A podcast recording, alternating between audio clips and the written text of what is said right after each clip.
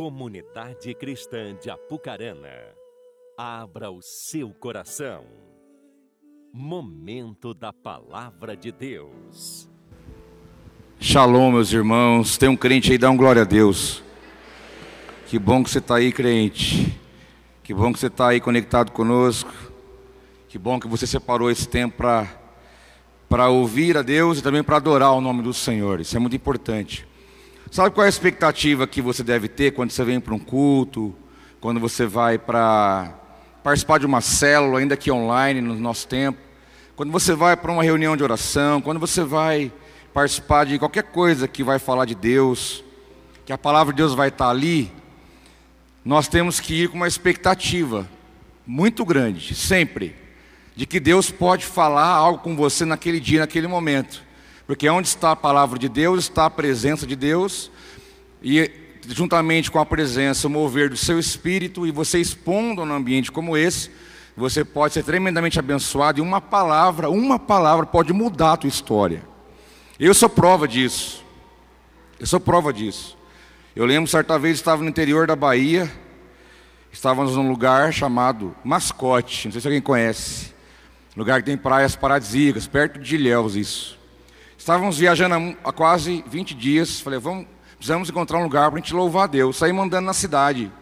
Encontrar um lugar onde tinha um barulho de louvor, alguma coisa, para a gente poder entrar. Chegamos, achamos um lugar pequenininho, uma igreja pequenininha. Não, não, vamos aqui. Entramos ali, tinha algumas cadeiras. Aí uma, uma pessoa foi até a frente, pegou o violão e começou. Vou confessar meu pecado, irmãos, publicamente. A hora que a pessoa começou o violãozão, já veio bem desafinado. Falei, ai Senhor da glória, né? Sabe aquela coisa do homem, né? Aquela coisa. Aí a pessoa foi começar a ministrar o louvor. E ela não tinha também aquela voz muito bonita e nem muito afinada. Mas Deus falou assim: Eu trouxe você aqui hoje que eu vou ensinar você uma coisa. E ali começou, irmãos, daqui a pouco, não demorou muito. A presença de Deus encheu aquele lugar. Ninguém mais lembrava de violão, ninguém lembrava mais de nada. Aí veio o pregador, também foi ali, e eu falei, coração aberto, irmão, você não tem ideia de quanto Deus falou comigo naquele lugar. Eu cheguei não com muita expectativa, mas depois o Espírito Santo me ativou. Falou: cria uma expectativa que eu tenho algo com você aqui hoje. E é a mesma expectativa que você tem que estar aqui nessa noite ou em qualquer lugar que você estiver, como eu falei, numa célula, num culto, num discipulado, qualquer lugar que for, onde tiver a palavra de Deus sendo pregada, crie uma expectativa que Deus pode ter ali uma chave para a tua vida. Deus pode ter uma palavra para mudar a sua história. Tem uma palavra que pode te dar uma luz, uma sabedoria que você ainda não encontrou. Ele pode mudar a tua caminhada, mudar a sua vida, mudar a sua família. Essa é a expectativa que nós temos que ter diante da palavra de Deus. Amém? Então sempre vem assim. Deixa eu dar um recadinho que eu estava esquecendo já. Domingo passado, o Saulo ministrou, né? De manhã ele não fez o apelo para vir à frente, mas no culto da noite ele fez.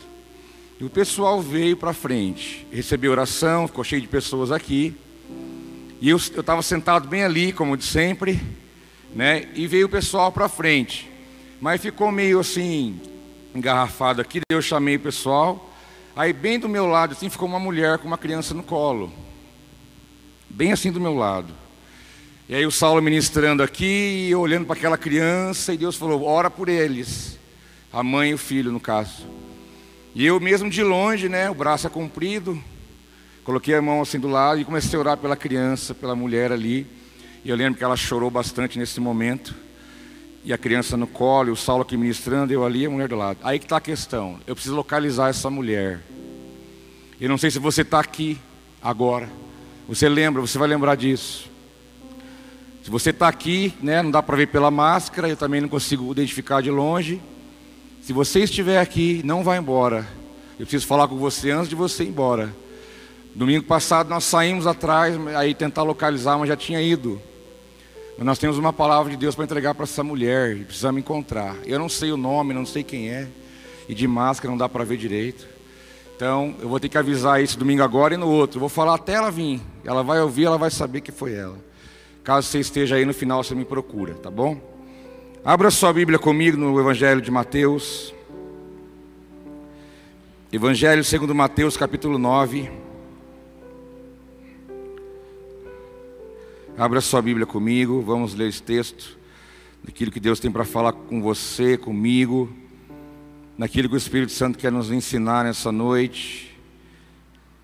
Abra aí comigo, Mateus capítulo 9, versículo 9.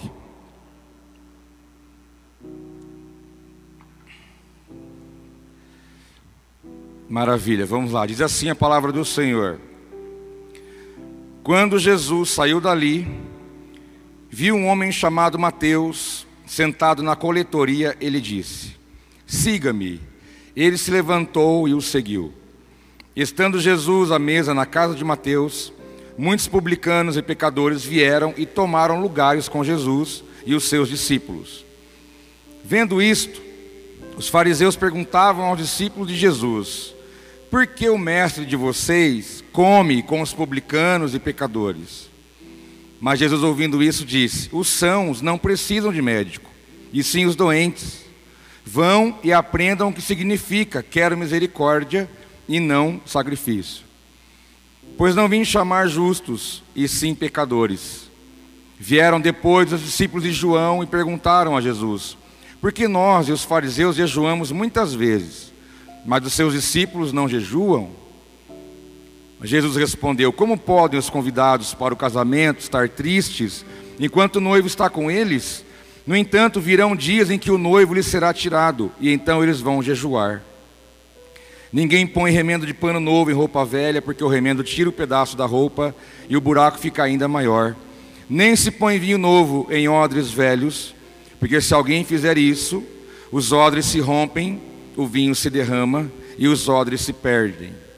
Mas põe-se vinho novo em odres novos, e ambos se conservam. Só até aqui. Meus irmãos, nós temos vindo de uma jornada com Deus, de uma travessia, estamos vindo de um tempo onde o Espírito tem falado muito às nossas vidas. Nós temos, nós estamos vindo de uma caminhada, de uma jornada, de uma batalha constante. E o Espírito Santo tem falado, o Espírito Santo tem movido, o Espírito Santo tem dado sinais, o Espírito de Deus tem anunciado que algo novo da parte de Deus está sendo construído no mundo, na sociedade, na igreja, na sua família, na sua vida. Existe um, algo novo de Deus sendo construído. Isso nós podemos perceber, não precisa fazer muito esforço para isso. Então nós, e isso tem se intensificado ainda mais pelo fato de Deus ter falado conosco de maneira audível, de que Ele realmente tem algo novo à nossa frente daquilo que Ele tem para fazer em nós, através de nós. Isso já foi falado daqui de cima, inclusive, como confirmação. E no seminário, na conferência Ruios, que foi uma bênção, ouvir sobre maturidade, crescimento, caráter, vida com Deus. Um irmão que estava aqui recebeu uma palavra de Deus para a vida dele, e no meio dessa comunicação foi citada uma frase para essa pessoa que diz: Olha, tudo novo de novo. E isso ficou na minha, dentro de mim essa frase. Tudo novo de novo. Alguns depois ficaram falando, mas pessoas perceberam essa frase quando ela foi dita. E é sobre isso quero dizer comunicar e compartilhar com você nessa noite. Mas baseado aqui na história que nós, que nós vimos na Bíblia, nesse momento, nesse fato, onde Jesus estava ali reunido com algumas pessoas, Jesus estava ali com Mateus, que até então não era discípulo, foi chamado nesse momento. Mateus, coletor de imposto. Mateus não era bem visto, Mateus não era amado, Mateus não era o gente boa da época. Os judeus não gostavam dele, porque Mateus trabalhava para Roma e chicoteando o povo, arrancando o imposto. Ele trabalhava para o Império Romano. Mas Jesus olhou para ele e o chamou. Inclusive está bem claro na série The Chosen. Mateus não era muito amado pelos outros discípulos, justamente por isso. Mateus chega ali, senta na mesa, né? na casa de Mateus, logicamente, estavam reunidos ali, daí vem publicano, daí vem fariseu, aí vem os discípulos de Jesus, vem os discípulos de João, e está toda essa galera ali sentada naquele ambiente. Jesus e esse povo todo, publicano, fariseu, Mateus, discípulos de João, e eles começaram a conversar, e ele, Jesus foi, foi criticado porque estava comendo com pecadores, né? sabe qual era o apelido de Jesus? Aquele que comia com pecadores. Isso era um dos seus apelidos. Ele comia com os pecadores. Ele amava os pecadores. Ele transformava os pecadores. Mas ele não fazia o que os pecadores faziam. Essa é a diferença. Ele foi criticado por isso. E nesta hora a religiosidade ela ela explode na sala aqui. Que daí começa uma, uma, uma, uma disputa, um, uma, um diálogo, uma conversa de quem estava melhor ali. Aí chegou e falou: Olha, Jesus, os discípulos de João jejuam, nós também jejuamos bastante, por sinal, ou seja, nós somos uns crentes nota 10, né? Como o senhor sabe, Jesus, nós não jejuamos pouco, nós jejuamos muito. Discípulos de João também jejua bastante. Nós estamos bem, não estamos, Jesus? O senhor está gostando de nós? Mas porque os seus discípulos não jejuam? Ele falou: olha, como, enquanto o noivo está aqui, não precisa. Eles estão tranquilos. Se aparece um demônio, eu vou lá expulso. Acontece uma situação, eu vou lá resolvo. Preciso de pão, eu vou lá multiplico o pão. Enquanto eu estou aqui, está tudo tranquilo para eles. Mas sabe de uma coisa, uma hora eu não vou estar tá aqui mais. E aí eles vão ter que jejuar. Então esse, esse diálogo entre os religiosos ali naquele ambiente, né? Esse, esse diálogo, essa, essa, essa cena, esse cenário, quero que você imagine esse cenário. Nessa mesa aqui estava o novo e o velho, sentado na mesma mesa, olhando nos olhos. O novo sentado olhando nos olhos do velho e o velho olhando nos olhos do novo. Porque que, que era velho ali? A religião, a lei, os costumes, as práticas religiosas, aquele estereótipo de ter uma imagem de espiritual, que isso não tem nada a ver, aquela coisa de querer passar uma imagem, mas por dentro tem nada a ver com a realidade de fora. Aquela coisa religiosa, aquela coisa humana, argumentativa, aquela coisa arrastada, aquela coisa cheia de verdades e justiças próprias, aquele velho, a religião, a razão, os argumentos. E do lado da mesa, o novo, Jesus, o Filho de Deus, o Verbo que se fez carne e habitou entre os homens Jesus que veio mostrar um Deus como Pai.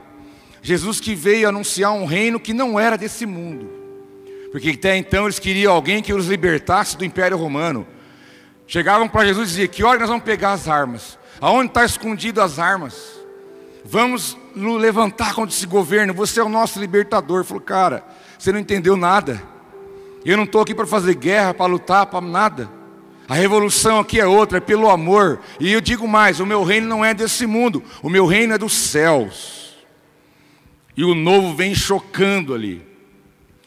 Isso tudo num ambiente, eles sentados à mesa, conversando, o novo e o velho se encontram. Olha que maravilha. O novo e o velho se encontram aquela velha maneira de relacionar com Deus, aquela velha maneira de ver Deus, aquela velha maneira de achar que era espiritual, aquela velha maneira de achar que sabia, aquela velha maneira de achar que estava tudo bem.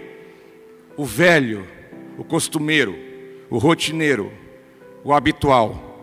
E Jesus vem para confrontar essas estruturas, todas elas.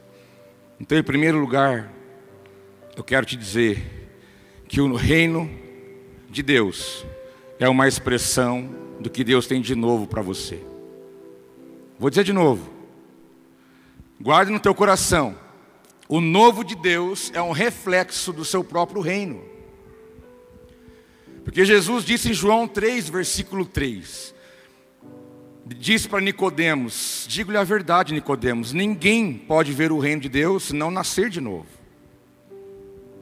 O velho encontrou o novo também no particular, porque aqui foi um encontro que eu li para você em Mateus 9, um encontro coletivo. Mas também houve um encontro particular entre Jesus e Nicodemos no, no momento à noite escondido.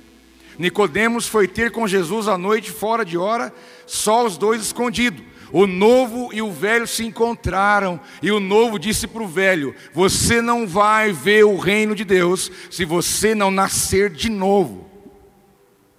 Aí vem a indagação: Mas eu já nasci, olha aqui, já sou adulto, já estou nascido faz tempo. Mas na verdade a proposta do reino de Deus é outra: é o nascimento do Espírito, é de dentro para fora.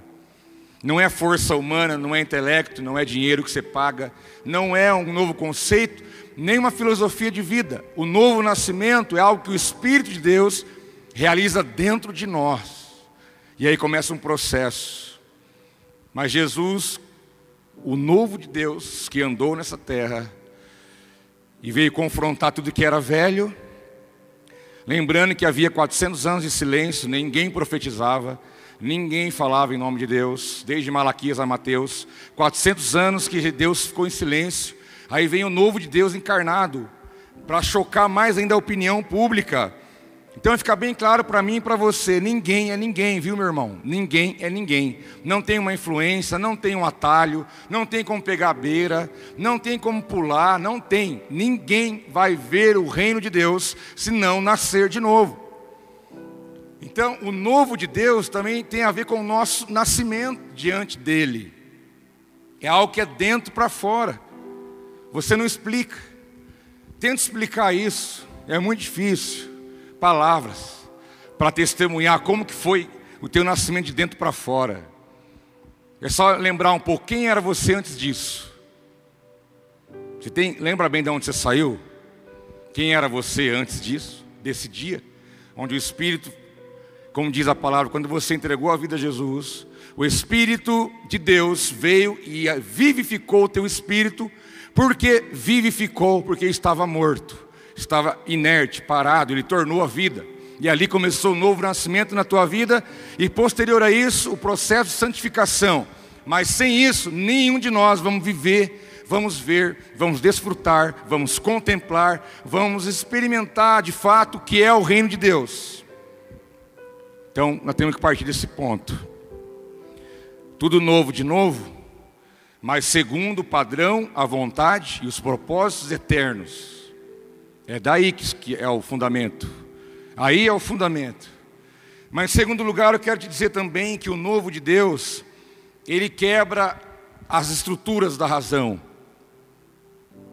O novo de Deus, ele vem quebrando estruturas. Ele vem moendo aquilo que não, que não pode estar à frente, nem governando a sua vida, nem a minha. Não é que Deus anula o racional, o pensamento, pelo contrário, a fé que você tem é uma fé pensante. Lembra que, que a palavra de Deus diz em Romanos? Transformai-vos pela renovação da vossa mente, para que possais entender a vontade de Deus. A fé, ela é também pensa, ela não é ignorante. Mas Algumas coisas que estão no intelecto do homem, na razão, tem que ser quebrado. Tem que ser quebrado. E nós vemos no livro de Atos, quando Paulo, nas suas viagens missionárias, ele estava viajando para muitos lugares. Aqui no capítulo 17, Paulo chega numa cidade chamada Atenas. Né, ele viajou para a Ásia Maior, Grécia Antiga, vários, quase evangelizou o mundo da sua época, todo. Ele e os seus discípulos. Paulo, chegando em Atenas, começa a olhar o movimento e ver Deus daqui, Deus dali, Deus não sei do que, Deus, a Grécia, né? Se você estudou mitologia grega, você sabe o quanto de Deus tem lá, é Deus para tudo. Paulo chegou naquele ambiente da, né, de tantos deuses gregos, e ele ficou incomodado por aquilo, porque havia ali um alto nível, um alto índice de idolatria. Então ele chegou e pensou: opa, aqui é um lugar que eu preciso anunciar a palavra de Deus. Mas diz, diz a Escritura, no versículo 18, do capítulo 17, que alguns filósofos, epicureus e estoicos, começaram a discutir com ele. Alguns perguntavam: o que está fazendo, o que está tentando dizer esse tagarela? Outros diziam: parece que ele está anunciando deuses estrangeiros. Quando Paulo começou a anunciar a palavra de Deus, os filósofos já ficaram contrariados. Como quem diz a linguagem ultra mega hiper atualizada. O que, que esse cara está falando aí? Qual é desse cara? Né? Qual é desse cara? Aqui está dizendo, aqui está dizendo o que essa garela está dizendo, mas se fosse hoje, falar, o que esse boca aberta está falando aí? O que, que ele quer falar? Lembrando que Atenas, o berço da filosofia, o berço da razão, o berço da, do argumento, do pensamento, ali, dali saiu a filosofia do mundo, que influencia a tua vida hoje, inclusive. Mas os filósofos epicureus e estoicos já ficaram meio contrários. Movimento filosófico forte da época. Os dois movimentos existiram três séculos antes de Cristo, era muito forte o pensamento. Os epicureus, discípulos de Epicuro, que tinham uma explicação, uma busca através da filosofia para entender o prazer, buscá-lo, experimentá-lo e como viver isso.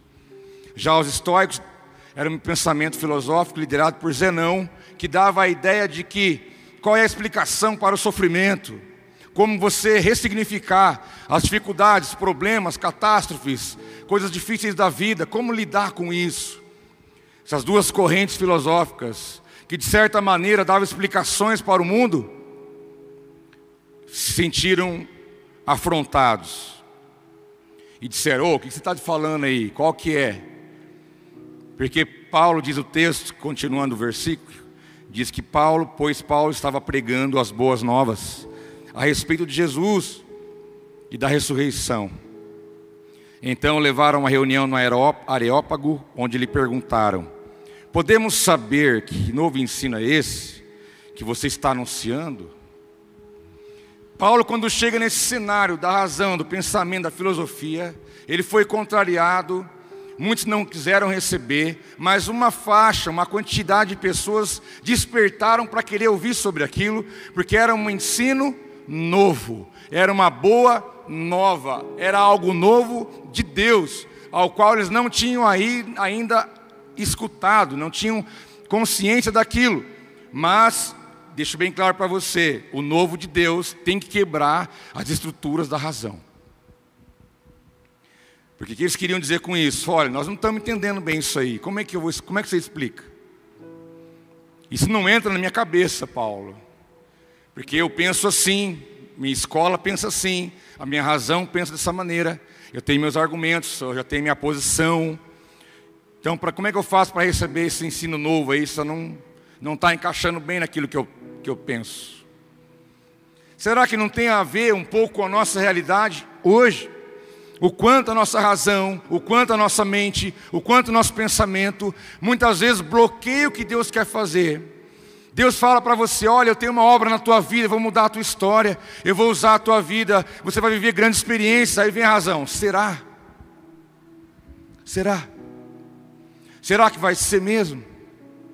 E Deus fala contigo: olha, eu tenho uma, eu tenho um propósito com relação ao seu trabalho, no teu casamento, ou na vida do seu filho, isso, não sei o que. Aí a tua razão vem, mas eu tentei outra vez e não deu, será que vai dar certo agora?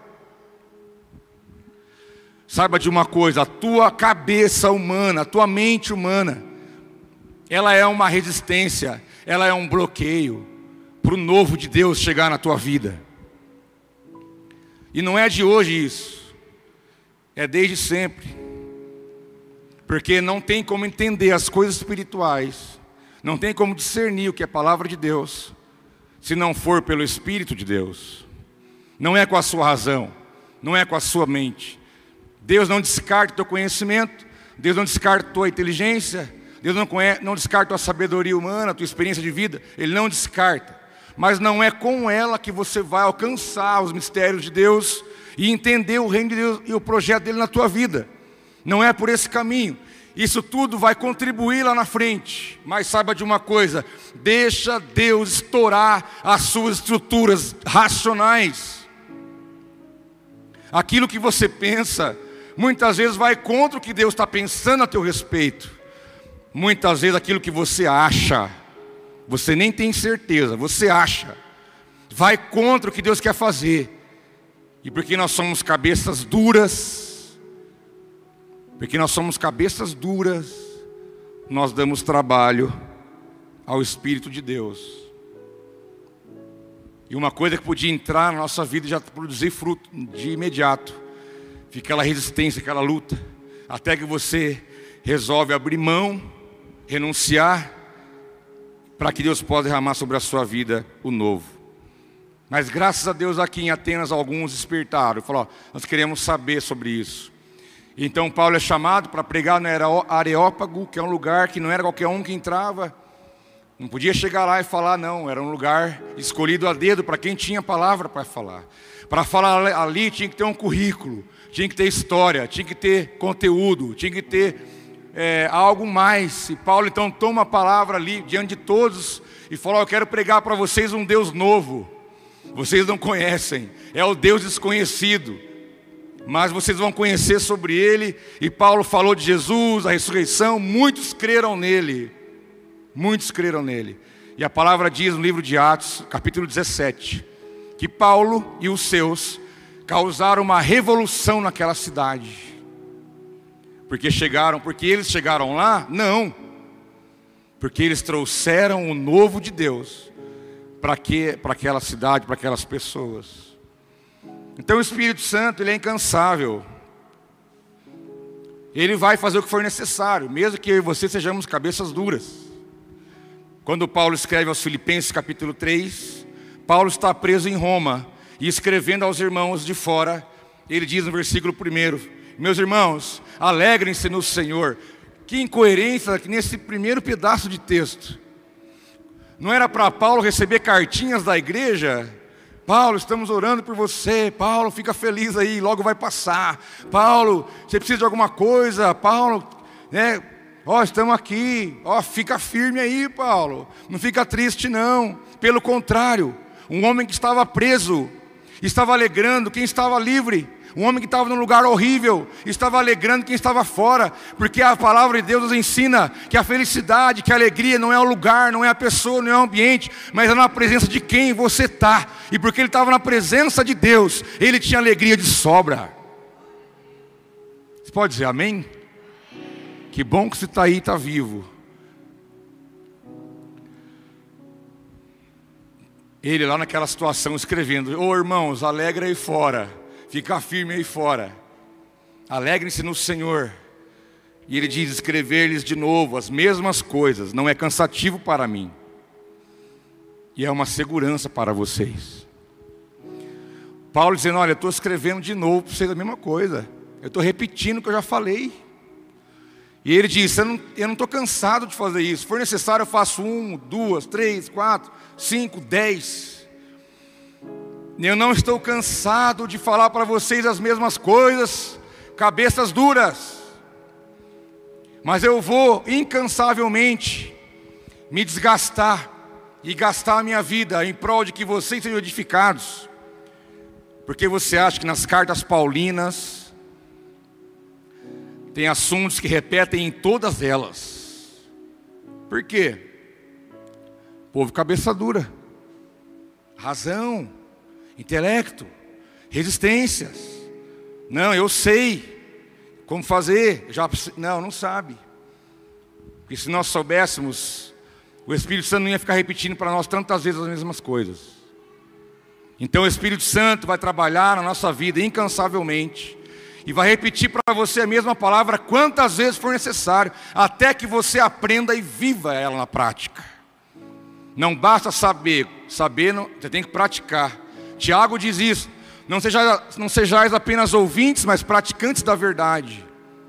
E aqui o Espírito Santo falando através de Paulo: escrevo-lhes de novo as mesmas coisas. Não é cansativo para mim, é uma segurança para vocês. Porque o nosso intelecto, nossa razão, tem que ser trabalhado, tem que ser rompido pelo novo de Deus. Sabe por quê? O novo de Deus te causa uma crise. O novo de Deus te causa uma crise. Porque você olha para a tua realidade, você olha para a tua circunstância, você olha para o que está à sua volta, e Deus vem com o novo para você e você fica numa crise. Deus, mas como que isso vai acontecer? Deus, como? Como que eu vou chegar? Como que eu vou alcançar?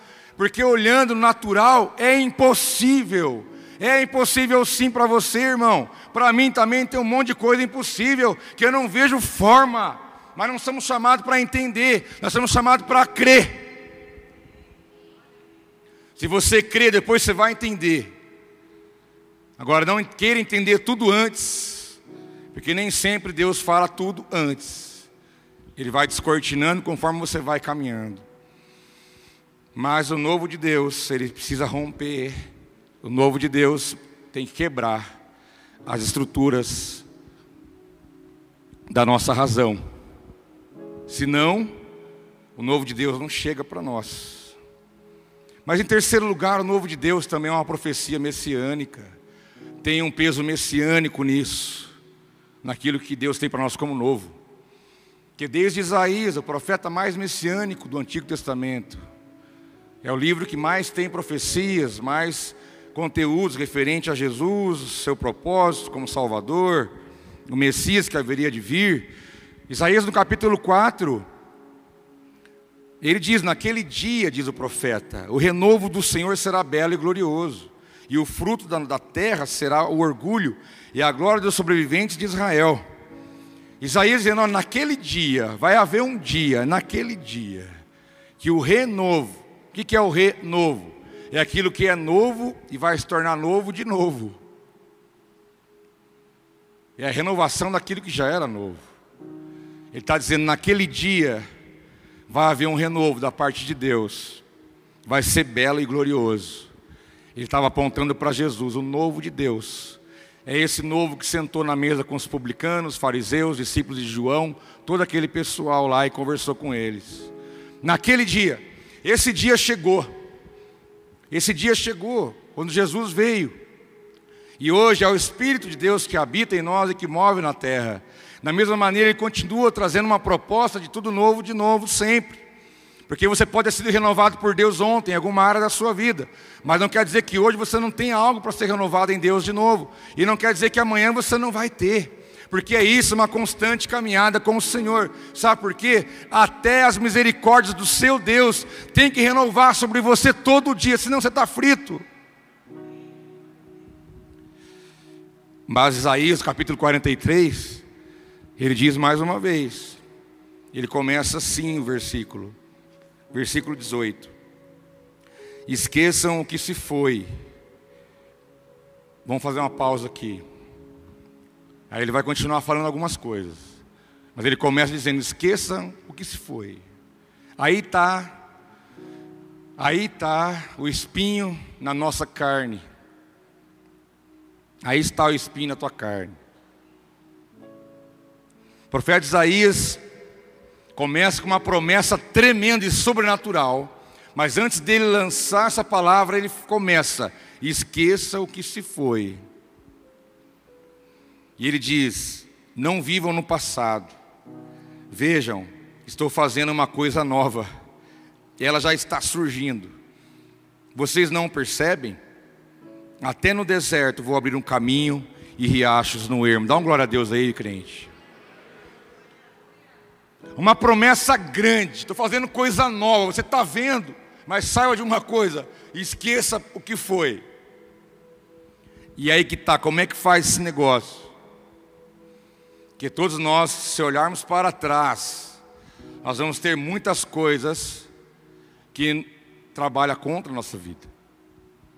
Todo mundo aqui já errou de monte, todo mundo aqui já acertou também, todo mundo já fez coisa absurda, todo mundo já decidiu errado, todo mundo aqui já pegou o caminho errado, todo mundo aqui já falou o que não devia, todo mundo aqui já fez o que não devia, todo mundo aqui tem do que se envergonhar. Todos aqui, todos, todos. Você tem coisa que te envergonha lá atrás. Coisa que você pudesse apagaria, mas você não tem condição disso. Você não pode apagar. Mas não quer dizer que você tem que ficar preso nisso. Lembranças, pensamentos, sentimentos, pessoas, situações, fatos, fases da vida, acontecimentos. Irmão, o novo de Deus não vai vir para você se você ficar olhando para trás. O próprio Espírito Santo está dando um recado nessa noite. Esqueça o que foi, vira a página da sua vida, pelo amor de Deus. Porque o novo de Deus não está atrás, está na sua frente. Se você ficar olhando para lá sempre, de vez em quando você dá umas olhadinhas, é chato. A Bíblia diz que você tem que olhar para trás em alguns momentos, quando você tem que trazer à memória aquilo que te dá esperança. É só nesse, nesse princípio que manda você olhar para trás. Também para você ver de onde saiu, manter humilde, pianinho no seu lugar, dependendo de Deus sempre. Mas ficar olhando, ah, mas isso, aconteceu aquilo, e não sei o quê. O novo de Deus está à sua frente. Se você ficar olhando para trás, você não vai ter como contemplar, porque o texto diz: Vejam, eu estou fazendo uma coisa nova. Vejam, o profeta disse: Você está vendo, meu filho? Está à sua frente, você não está percebendo. Eu pergunto para você: Você está vendo, meu irmão? Você está percebendo que está diante de você? Está percebendo que Deus está falando para a tua vida? Hoje você vai virar a página da sua vida. Tem gente que vira e desvira, vira e desvira, vira, vai no meio e volta. E o novo de Deus não vem na tua vida, porque o novo de Deus é uma promessa messiânica. O teu Salvador já veio, já morreu por você, conquistou tudo na cruz por você, já perdoou o que estava lá atrás. Você não deve nada para ninguém, está pago a sua dívida, então é hora de olhar para frente. Está tudo conquistado. Olha para frente. E aí a palavra diz: olha, até no deserto eu abro um caminho, ou seja, para mim não tem problema nem dificuldade. Eu abro um caminho onde não tem caminho. Eu abro um riacho onde não tem água nenhuma. Como quem diz Deus, olha para frente. Se você olhar, você vai ver o milagre acontecer. Porque diz a palavra: creres, se creres, verás a glória de Deus. Então é um convite que Deus faz para você. Você quer viver o novo de Deus? Entenda que isso é uma promessa para a tua vida. A palavra está dizendo isso. Nós temos que entrar nessa realidade. Que o próprio Isaías tem aquele versículo famoso, capítulo 40, versículo 31, mas aqueles que esperam no Senhor renovam as suas forças, voam bem alto como águias, correm, não, se, não ficam exaustos, andam e não se cansam. Então não é só esperar, não, tem que esperar em Deus porque as suas forças serão renovadas. A força tua que um dia foi nova, ela vai ficar nova de novo, porque Deus vai te dar condição de voar, de correr, de fazer, porque é Ele que vai fazer na sua vida. É Ele que vai fazer na nossa vida. Você tem que crer de verdade que o novo de Deus é para você, é para tua casa, é para tua família, é no teu trabalho, é no teu chamado, é em tudo que envolve você. Deus não trabalha com você de maneira onde Ele exclui algumas áreas, Ele te vê de forma integral. Então você tem que entender que Deus se preocupa para que o novo dele se realize na sua história. E a dificuldade para isso não está nele, está em nós. Nós precisamos entender o processo para viver o novo de Deus. É uma promessa que Deus fez. E essa promessa, por se tratar de um reflexo do reino de Deus, em quarto lugar, eu te entrego outra verdade: que o novo de Deus é uma realidade completamente espiritual. Ela é espiritual, por isso que eu falei antes, tem que quebrar a razão. Que se você vier, se você trouxer a bagagem, ela vai te atrapalhar. Ela pode te atrapalhar para você poder entrar na, na, na, nessa dimensão de revelação, de entendimento, de, de sensibilidade de, da voz de Deus, da palavra de Deus, entendimento que Ele tem para falar contigo. Porque o novo de Deus não vem de outro lugar a não ser do céu. A palavra diz: o homem não pode receber nada se do céu não for lhe dado. É de lá que vem tudo que nós precisamos. É o reino de Deus, é o reino celestial, é o reino dos céus, é um Deus poderoso que governa sobre nós, Cristo como cabeça, nós como corpo, dependendo dele. É uma realidade de fé e é uma esfera espiritual que ou você entra ou você não entra. A fé que vai te levar a entrar. Mas Mateus 4, 23 diz que Jesus foi por toda a Galiléia ensinando nas sinagogas pregando as boas novas do reino e curando todas as enfermidades e doenças entre o povo. Jesus veio anunciar essa realidade espiritual, celestial, entrando em sinagogas, que significa os lugares religiosos da época, cidades, vilas, zona rural, nas, em todos os, os povoados. Ele foi, ele entrou por todas as vielas, anunciando as boas novas. Boas novas é o significado da palavra evangelho. A palavra evangelho no original significa boas novas, ou seja, boas notícias. Ele veio trazer boas notícias, ele veio trazer uma proposta nova de vida para as pessoas, ele veio anunciar um reino, algo espiritual. Tudo que você quer viver aqui embaixo, meu irmão, guarda isso. Primeiro tem que acontecer lá. Se não acontecer lá, você não vive aqui.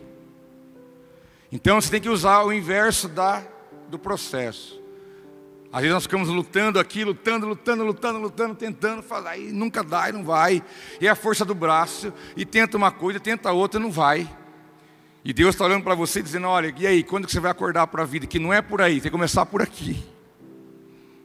Porque tudo que acontece com você aqui, primeiro tem que ser conquistado lá. É lá que ele fala: Ó, eu estou te fazendo isso. Vai, faz isso, isso e isso. Estou te guardando, estou te livrando. Olha, isso aqui é a paz, é a sabedoria, o conhecimento. Ó, é você ouvindo a voz dele, é você entrando no seu quarto, ou entrando nessa esfera espiritual, mantendo ela constantemente na tua vida, de segunda a segunda, de manhã até a noite, todo tempo, todo momento. Você é uma pessoa espiritual, você nunca mais vai acabar. Você pode morrer fisicamente, mas você já está na eternidade. A palavra diz em Eclesiastes que Deus plantou a eternidade no teu coração. Você não é mais desse mundo. Você está só passando por aqui, meu jovem. Você é alguém que está com vistas ao reino eterno de Deus. Seu lugar já está lá garantido. Nossa meta não é mais duvidar se eu vou ou não vou. Minha meta agora é levar o máximo de gente comigo. Fazendo o que? Anunciando essa boa nova. Anunciando esse evangelho. Essa realidade espiritual. Voltando ao diálogo lá do início.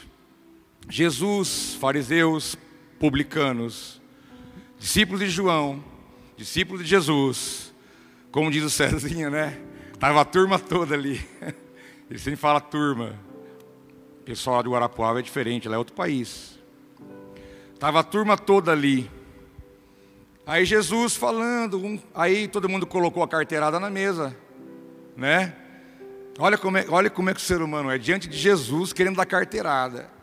Bom, Jesus, ó, nós jejuamos, e digo mais: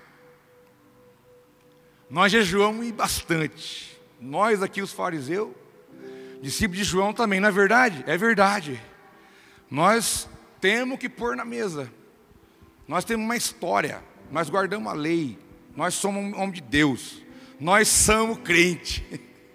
A gente somos crente. Jesus deixando o povo falar. É, que bom, que legal, que beleza. Conta mais. Põe, na, põe as bagagens aí na mesa, põe sua religiosidade aí. Põe as carteiradas, põe suas histórias, põe testemunho, põe suas qualidades que você acha que tem, põe tudo aí. Vai, põe tudo aí. Discípulo de João, põe. Discípulo meu aí, Mateus, companhia, põe. Publicano, coloca, fariseu, bota tudo aí. A hora que colocaram tudo sobre a mesa, Jesus faz o seguinte: ele começa a falar uma coisa que humanamente tinha nada a ver com a história. Se você vai ler o texto ali de Mateus 9, você vai ver. Parece que ele quebra, ele muda, de, não tem nexo humanamente falando. Ele quebra a narrativa do texto e fala: Ó, ninguém põe remendo de pano novo em roupa velha, porque o remendo tira o pedaço da roupa e o buraco fica ainda maior. Nem se põe vinho novo em odres velhos, porque se alguém fizer isso, os odres se rompem, o vinho se, perde, se derrama e os odres se perdem. Mas põe o vinho novo em odres novos, e ambos se conservam. Olha que interessante. Os meninos falando de jejum, perguntando quem estava certo, quem estava errado, discípulo de Jesus, de João, aquele converseiro todo. E Jesus começou o seguinte: ninguém põe remendo novo em roupa velha. Aí você podia falar, mas o que esse cara está falando? Não tem nada a ver. Aí que tá, tem tudo a ver. Tem tudo a ver. Eu falei no início para vocês que ali na mesa estava o novo e o velho. O novo de Deus e o velho que o homem traz com a sua história, o ser humano, nós. E Deus fala, Jesus está usando ali uma analogia para dizer para eles: olha, eu tenho algo novo para vocês, mas com tudo que vocês têm aí, vocês não vão aguentar, não. Se eu pegar o que é novo, que eu tenho aqui, e lançar para você, você não aguenta. Porque eu não posso pegar um pano novo e remendar numa roupa velha. Qualquer pressão, ela vai romper, ela vai rasgar. Eu não sei se você já fez remendo em roupa aqui. Né? Quando eu fazia colégio agrícola, eu usei uma calça, a mesma calça, seis meses sem lavar. Ela parava de pé. De tanto estrume de vaca. Você acha estranho isso, né? Mas quem é da raiz da roça não liga para essas coisas. E ficava velha ali de uso. Mas se você fosse tentar fazer alguma coisa com ela depois, não tinha jeito, ela tinha que jogar fora e pegar outra. Porque o novo não aguenta, o velho não suporta o novo, ele até recebe. Você pega uma coisa velha e coloca um negócio novo nele. Aparentemente está legal, nossa, deu certo, mas na hora que você recebe, mas não mantém. Recebe, mas não sustenta. Recebe, mas não suporta. Recebe, mas não retém. Você falou: olha, se eu pegar o que eu tenho de novo para vocês, com essa roupagem velha que vocês estão aí, vocês não têm capacidade de suportar o que eu tenho para entregar. E digo mais: eu não posso pegar um vinho novo e colocar no odre velho. Odre é uma bolsa de couro com uma tampa na ponta. Você já viu cantil? Já viu moringa? É uma bolsa de couro de animal curtido e na ponta tem uma tampa que você tem a rosca e você fecha ali, fica aquela água ali, o líquido ali, conserva.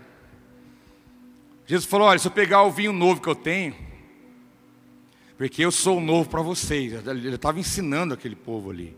já estava trazendo uma nova proposta. E se eu colocar no odre novo, vai dar prejuízo duplo. A Bíblia diz aqui. Porque vai fermentar o vinho, que o vinho fermenta. Ele vai dar pressão. O odre vai rasgar. Vai perder o odre e vai perder o vinho também. Não tem como você receber algo novo de Deus se você está com o velho. Porque o que você tem de velho vai romper e vai se perder tudo. Vai perder o vinho, vai perder o odre. Prejuízo duplo. Então diz para você, então o que é melhor? É melhor você deixar eu fazer de você um odre novo, meu filho. Quantas vezes Deus já derramou sobre tua vida coisas preciosas. Lembra dos momentos em que o Espírito Santo falou com você face a face. Deus derramou unção, libertação, cura, transformação. Lembra quando Deus derramou sobre você coisas grandiosas? Eu pergunto onde está isso? Será que não vazou por algum lugar? Será que você não quis colocar o novo de Deus em algo que estava velho na tua vida e você não pôde reter, você não pôde manter, não houve sustentação para segurar tudo que Deus deu para a tua vida? Pode ser que você era um odre velho. E pela graça Deus derramou algo dele sobre você mas em algum momento se rompeu e foi embora. E você pode estar se sentindo hoje vazio, furado, rasgado, sem graça, sem brilho, sem propósito, sem nexo. Mas eu digo para você, há esperança, há uma oportunidade para a tua vida, porque o novo de Deus está diante de você. Que tiver odre furado, rasgado, velho aqui, vão lançar esse trem fora. Porque Deus tem algo novo para fazer na tua vida aqui hoje, meu irmão. Mas se for necessário ele dar uma ajeitada no odre, ele vai dar. Ele não tem problema com isso não. Porque velho são as nossas experiências que nós trazemos. Velho são as lembranças negativas, os fantasmas que colocam o dedo no teu nariz. Sabe, você tem fantasma que põe o dedo no teu nariz? Eu tenho. E não é agradável. Mas vira e mexe, ele quer vir o próprio Satanás, querendo colocar o dedo no seu nariz e te lembrando de coisas que já ficaram lá para trás, não tem nada a ver mais. Falando que você não é o que Deus falou que você é. fantasma que vem colocar você para baixo, fantasma que vem diminuir você, fantasma que vem roubar a tua fé, fantasma do pensamento, da lembrança, do sentimento, de tudo que envolveu a tua vida, o passado, uma velha mentalidade, uma velha experiência, coisas negativas, uma visão turva, uma visão distorcida daquilo que Deus tem para a tua vida. É necessário deixar o que é velho para trás hoje. A decisão é sua. Deus não vai pegar e vai puxar você numa corda, nunca. Ele só quer ver se você deseja isso. E se você quer. Se você quiser, não depende de você, depende em tudo a ver com Ele. É Ele que vai fazer você olhar para frente. Então Jesus chega, olha, eu tenho algo novo aqui. Vocês nunca viram na vida isso aqui. Vocês estão falando de Moisés, de... isso aí ficou lá já. Eu tenho algo muito maior do que isso. Se eles soubessem naquela mesa que o Espírito derramaria sobre a igreja na igreja de Atos, se eles tivessem a concepção, o entendimento do que eles viveriam lá na frente, sorte que muitos deles creram e viveram de fato, e experimentaram o novo de Deus de maneira sobrenatural. Mas quem ficou olhando para trás, na velha visão, na velha mentalidade, aquela velha maneira de pensar, aquela velha maneira de achar, os velhos costumes. Não, porque lá atrás era assim, porque não sei o que era assado. Não, não, não, não, não. Vamos pegar o que é bom de trás e trazer, mas o que é ruim deixa para lá. Como diz a Bíblia, vamos reter o que é bom. E vamos seguir a caminhada, porque o novo de Deus precisa de um odre novo. Você é o alvo de Deus aqui nessa noite. Sabia que os olhos de Deus, como chamas de fogo, estão sobre tua vida aqui? Ele está gritando no teu ouvido, meu irmão. Ele está gritando no seu ouvido. Falando para você o que Ele quer fazer na tua vida. Está desafiando você. Ele está desafiando a nossa fé. Está desafiando a nossa vida através da palavra. Ele está nos desafiando. Mas em quinto lugar, eu quero dizer que o novo de Deus nos comissiona. O novo de Deus vai te comissionar, pode ter certeza disso. O novo de Deus vai te chamar. O novo de Deus vai te convocar a alguma coisa. O profeta Isaías, capítulo 52, diz: Como são belos os montes, como são belos nos montes os pés daqueles que anunciam boas novas, que proclamam a paz, que trazem boas notícias, que proclamam salvação, que dizem a Sião: O seu Deus reina. Na versão mais conhecida, João Ferreira, quão formosos são os pés do que anunciam as boas novas. É aqueles que trazem a notícia. É aqueles que anunciam a boa nova de Deus, o Evangelho, a proposta de reino, o novo de Deus. Os pés, esses, são vistos de maneira diferente. Não é mais aquele que só quer viver o novo para si, mas é aquele que entendeu que pode proporcionar o novo onde ele está inserido. É você entender que amanhã, o reino de Deus, o melhor dia para manifestar o reino de Deus é segunda-feira. Porque aqui é muita luz, chega a dar um clarão da luz que está em vocês. Mas amanhã você pode ir em lugar que está em treva. E é hora da sua luz aparecer. Como diz a palavra, brilhe a sua luz diante dos homens, para que seja glorificado o teu Pai que está lá no céu. Então o novo de Deus te comissiona, te convoca, te chama de você dar uma boa notícia. Olha, eu tenho uma boa notícia para você. Ah, eu estou desesperado. Eu tenho uma boa notícia para você. Eu não sei mais o que fazer com meu filho.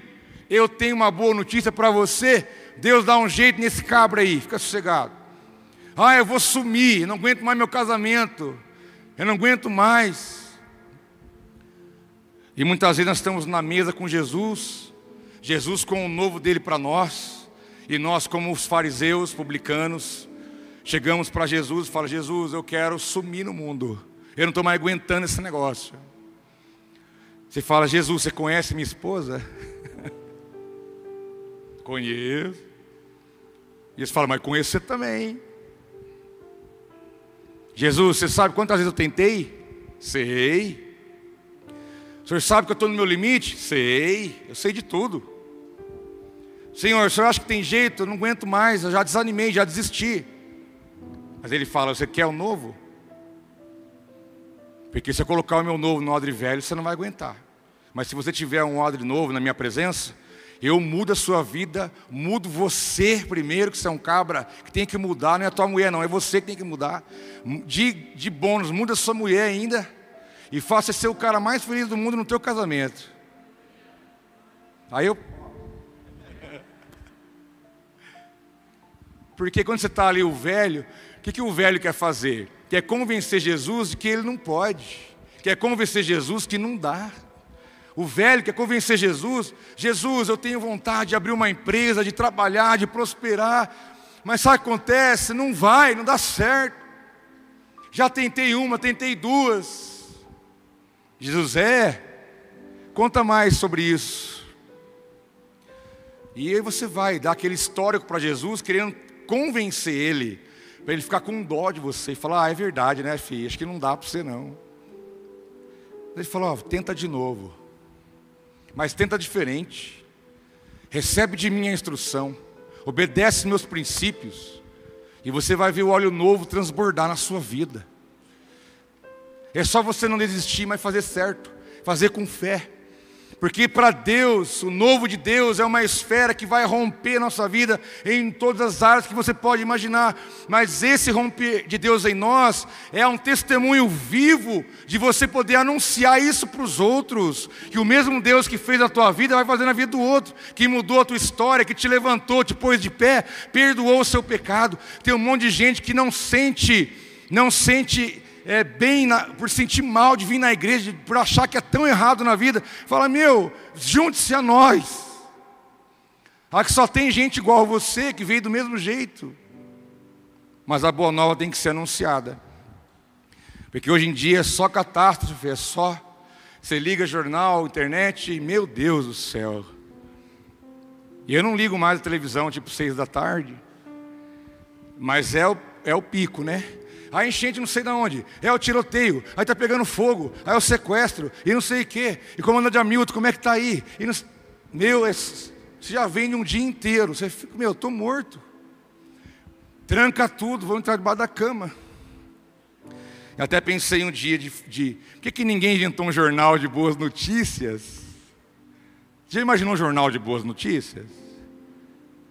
Por que será que ninguém criou até hoje um jornal só de boa notícia? Sabe por quê? Comercialmente não dá lucro. Que o povo quer ver o sangue, o povo quer ver a bala, o povo quer ver a explosão.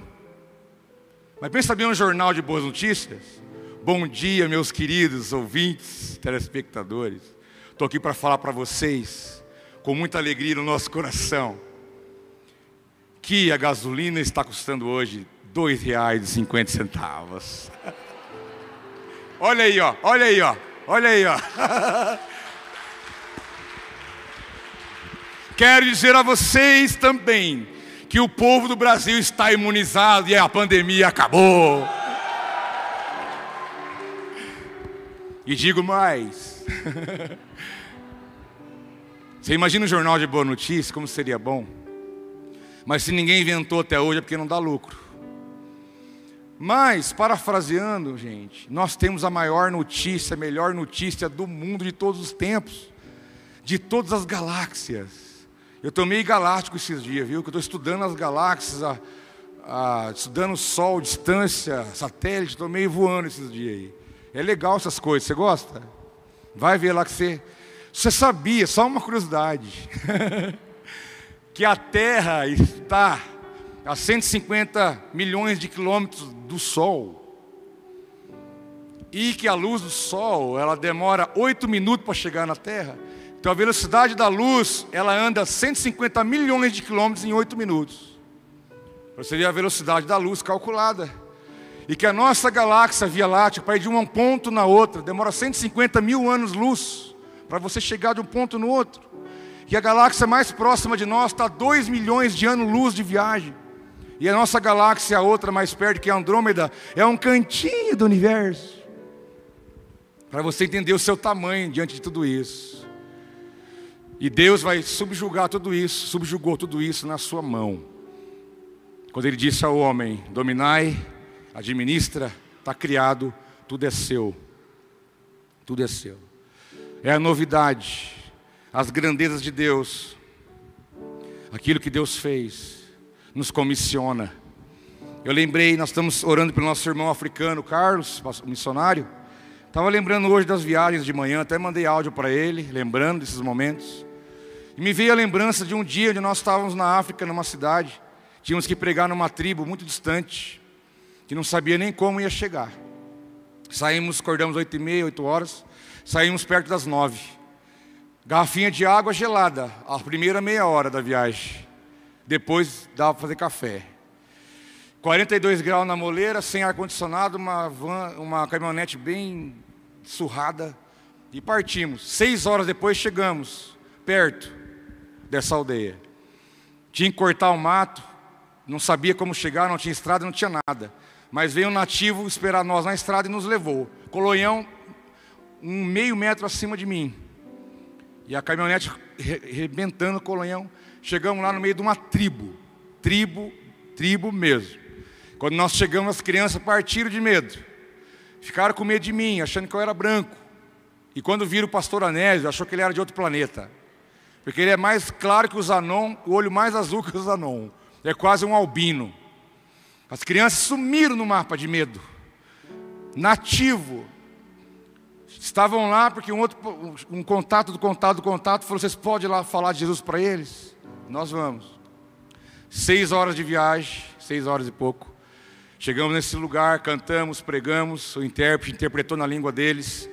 Lá não tinha banheiro, não tinha água encanada, não tinha nada, é tribo mesmo. Fogão, é brasa no chão. E aí pregamos ali, falamos de Jesus, 45 minutos.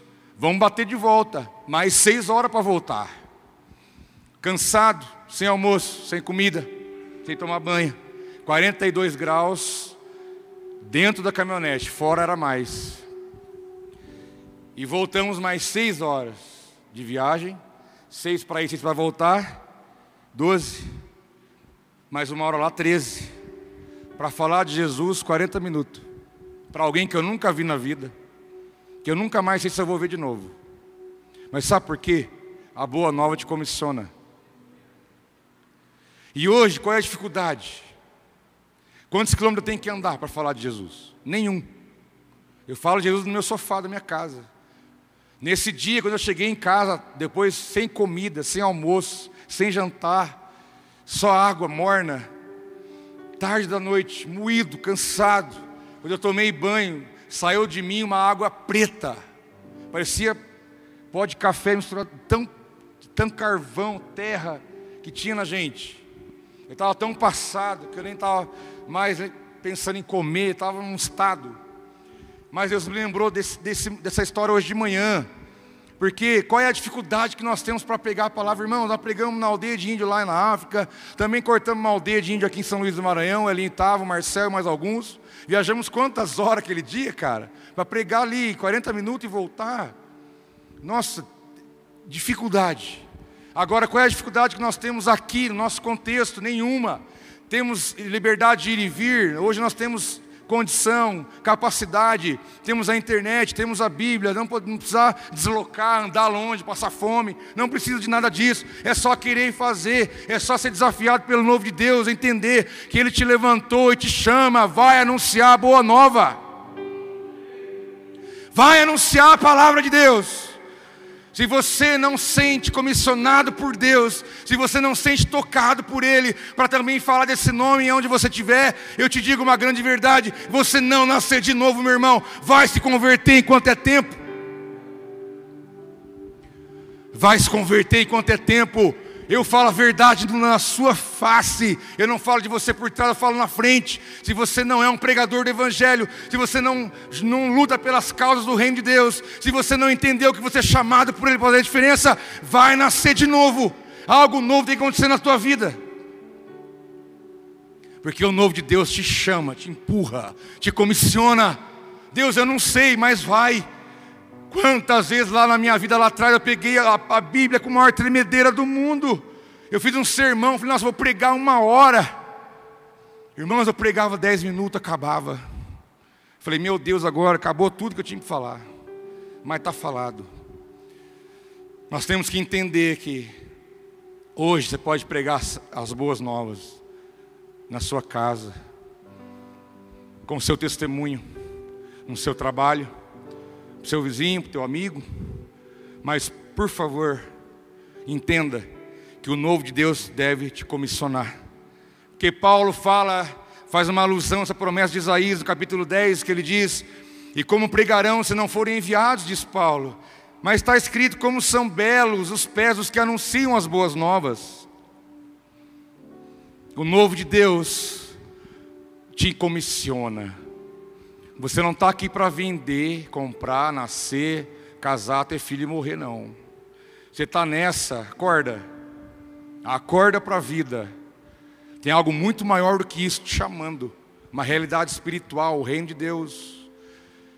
Não coloque na mesa suas dificuldades, suas, seus traumas, suas dificuldades, seus medos, suas angústias, porque o velho vai morrer hoje. Para que o novo de Deus venha romper na sua vida em todos os níveis, na tua casa, no teu coração, na tua família, no teu trabalho, na sua vida como igreja, onde você estiver, creia que há um novo de Deus diante de você, sabe por quê? Em último lugar, eu quero deixar essa semente no teu coração, que o novo de Deus nos transporta para o futuro. O novo de Deus te transporta, te lança lá na frente.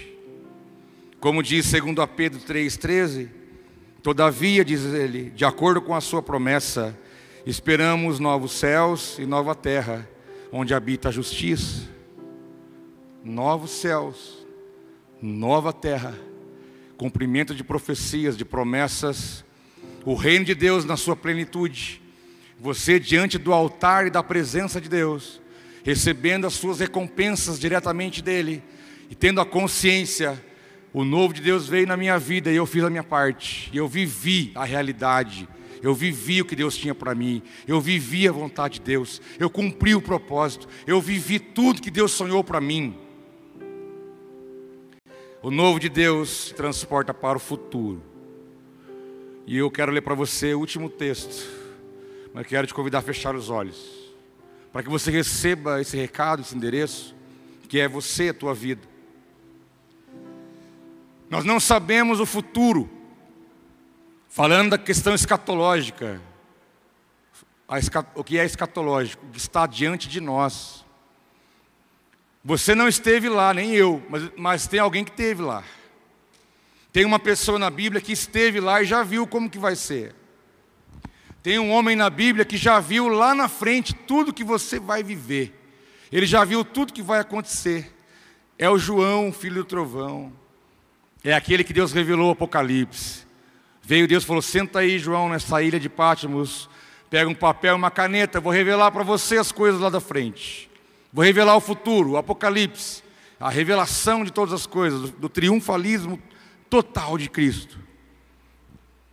E então João pegou sua caneta, seu papel, sua pena, seu rolo de couro, se assim você prefere. E então ele narrou algo que ele viu. E eu vou ler para você. Apocalipse 21, a partir do versículo 1, diz João: Então vi um novo céu e uma nova terra, pois o primeiro céu e a primeira terra tinham passado, e o mar já não existia.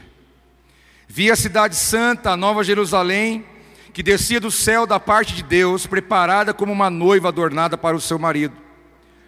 Ouvi uma forte voz que vinha do trono e dizia: Agora o tabernáculo de Deus está com os homens, com os quais ele viverá. Eles serão os seus povos, o próprio Deus estará com eles e será o seu Deus. Ele enxugará dos seus olhos toda lágrima. Não haverá mais morte, nem tristeza, nem choro, nem dor, pois a antiga ordem já passou aquele que estava sentado no trono disse: Estou fazendo novas todas as coisas. E acrescentou: Escreva isto, pois estas palavras são verdadeiras e dignas de confiança. O reino de Deus, o novo de Deus, te lança para o futuro, para que você veja com os olhos da fé qual vai ser o teu fim lá na frente. Mas nessa noite, nós vamos abrir mão do velho. Joga fora. Tudo que está aí dentro de você, na tua mente, no teu coração. Porque Deus vai derramar algo novo sobre odres novos nessa noite. Fique em pé, por favor. Mantenha-se com seus olhos fechados, para que você não distraia com movimentações. Mas não se distraia por nada. Tudo que eu falei para você até aqui é espiritual, é pela fé que você vai viver. Mas eu quero que você feche os olhos, se coloque diante do altar do Senhor e creia que Ele te trouxe aqui para ouvir isso, porque Ele quer fazer uma obra na tua vida nessa noite. Você que está agora conectado conosco, onde você estiver, se posicione diante da presença de Deus, porque aonde você está aí, eu creio que o Espírito pode tocar você. Se coloque diante dele. Já nós vamos orar juntos. Vamos declarar. Deus tem algo novo para a tua vida nessa noite. É tudo novo de novo, em nome de Jesus.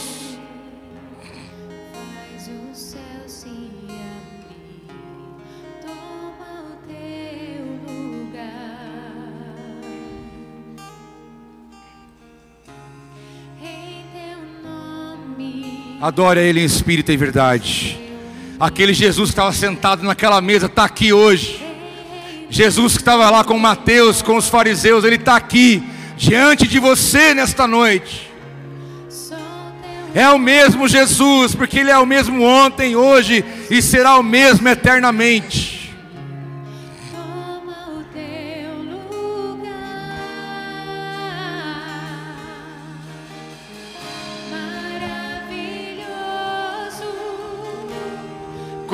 Conselheiro, príncipe da paz.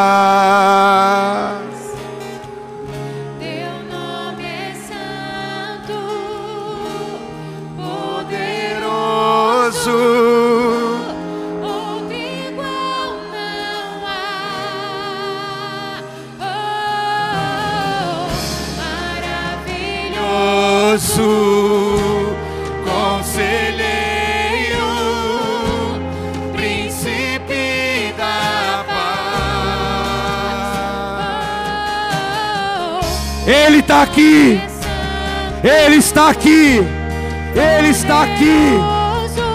Receba o novo de Deus, receba o novo de Deus sobre a tua vida.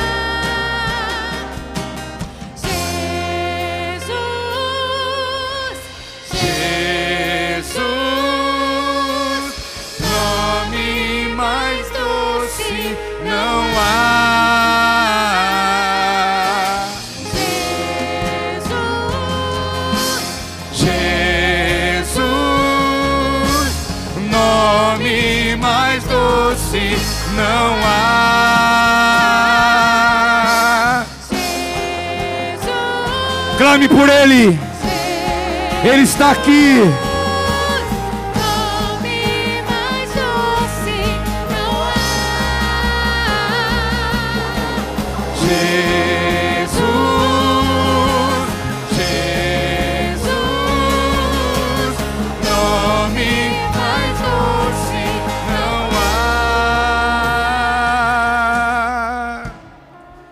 há. Aleluia, levante suas mãos nessa noite, diante do Autor e Consumador da nossa fé. Eu quero desafiar você que está aí, que ouviu essa palavra, ela queimou no teu coração, e você crê em um novo de Deus nessa noite, de maneira especial na tua vida.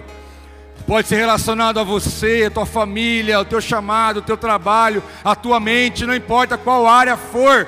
Eu creio no novo de Deus para a tua vida, mas o velho tem que ser lançado fora. Deus derramará um vinho novo, mas você tem que se colocar diante dele como um odre novo no altar. E eu quero convidar você, que o teu coração queima, porque Deus falou teus ouvidos nessa noite. Você sabe o que Ele disse para você. Você sabe o que você tem esperado da parte dele, de algo novo, sobrenatural, celestial, para te levar a viver o sonho, a realidade que Ele tem para a tua vida. Os impedimentos cairão, o velho vai cair, para que o novo venha sobre a tua história.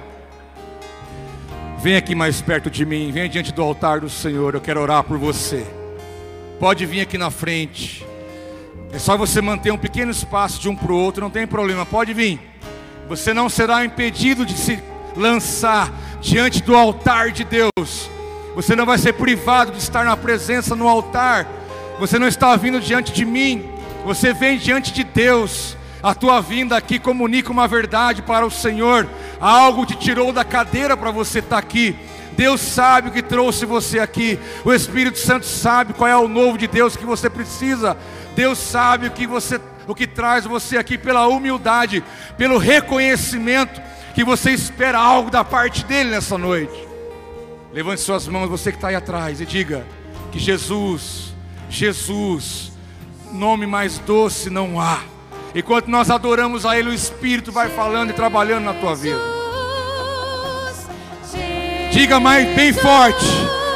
Diga esse nome. Nome mais doce Não há.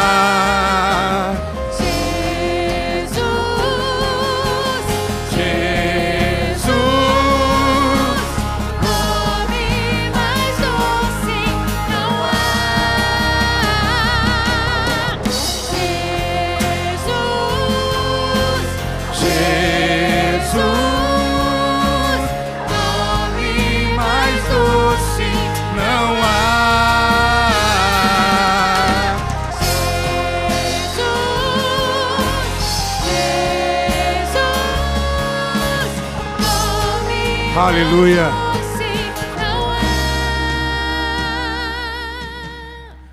Jesus olhou no, no olho daquelas pessoas que estavam na mesa com ele, mas ele não acusou ninguém de nada, ele não colocou ninguém para baixo de nada, ele não questionou e nem humilhou ninguém naquele momento, pelo contrário, ele só apresentou o novo, e quando ele colocou o que era novo, o velho teve que cair.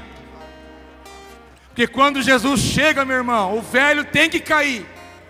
O que não é de Deus tem que cair. Quando Jesus chega na tua vida com algo novo, que é celestial, que é sobrenatural, o que há de impedimento aí, seja na tua mente, no teu coração, na tua história, na tua mentalidade, seja na tua vida, no teu casamento, vai cair em nome de Jesus. Aqueles homens tiveram suas vidas mudadas, transformadas. Foram homens que fizeram a diferença por terem recebido o novo de Deus sobre a vida deles. Então eu peço, Espírito Santo, prepara os teus filhos aqui, faça deles odres novos, para que recebam o vinho novo do Senhor, possam reter, possam sustentar, possam usufruir, possam experimentar. Pai, eu declaro em nome de Jesus que eles possam viver isso na casa onde eles moram. Que hoje ainda o Senhor venha mudar o ambiente onde eles moram. Que o novo de Deus alcance a casa, a família, o trabalho. Que a luz deles, que é o teu Espírito, venha brilhar. E tudo que é treva venha sair. Em nome de Jesus. Em nome de Jesus. Porque nós queremos o teu novo, Senhor, sobre a nossa vida. O novo de Deus. Pai, nós confiamos em Ti. Não precisa explicar tudo agora. Nós queremos só receber o Teu novo, porque sabemos que é o melhor para nós e vamos entender tudo na caminhada. As perguntas serão respondidas, porque o Teu Espírito faz tudo completo. Deus sempre completa a obra que Ele começa. E eu quero declarar algo novo sobre a tua vida. Põe a mão no teu coração. Pai, em nome de Jesus, aqui estão os teus filhos, tuas filhas. Deus, vem um óleo novo sobre os teus filhos. Vem um vinho novo, vem um óleo novo. Vem uma, uma disposição nova. Vem uma obediência de uma segunda milha. Vem um testemunho ainda mais irrepreensível. Venha mais amor, mais sabedoria, mais condição, mais capacidade, mais ousadia, mais intrepidez, mais maturidade, mais entendimento, mais revelação, mais poder de Deus, mais glória de Deus. Venha tudo que o Senhor tem, Pai. Derrama o teu melhor sobre os teus filhos. e que eles possam ser vasos cheios na tua presença. Aleluia. Pai, obrigado por esse dia. Obrigado por esse dia precioso. Obrigado pela tua igreja que está na tua presença, prostrada, que reconhece o Pai que tem. Que a tua paz venha encher nosso coração, como todos aqueles que estão ouvindo agora esta oração pela internet. Que a tua paz, o teu amor, a tua graça venha encharcar as nossas vidas. Livrai-nos do mal, Senhor. É a minha oração, nos dê uma boa semana debaixo da tua bênção. E que possamos viver o novo do Senhor todos os dias da nossa vida. Em nome de Jesus. Em nome de Jesus. Dê um grande salve de palmas a Jesus, exalta o nome dele. Oh! É para ti, Jesus. Glória ao teu santo nome. Seja, receba toda a honra, toda a glória e todo o louvor, meu Pai. Aleluia. Em nome de Jesus. Aleluia. Aleluia. Shalom sobre a tua vida. Ande numa nova expectativa. Que Deus te dê uma boa semana cheia de paz. Shalom para vocês todos. Um abraço, que Deus abençoe ricamente. Em nome de Jesus.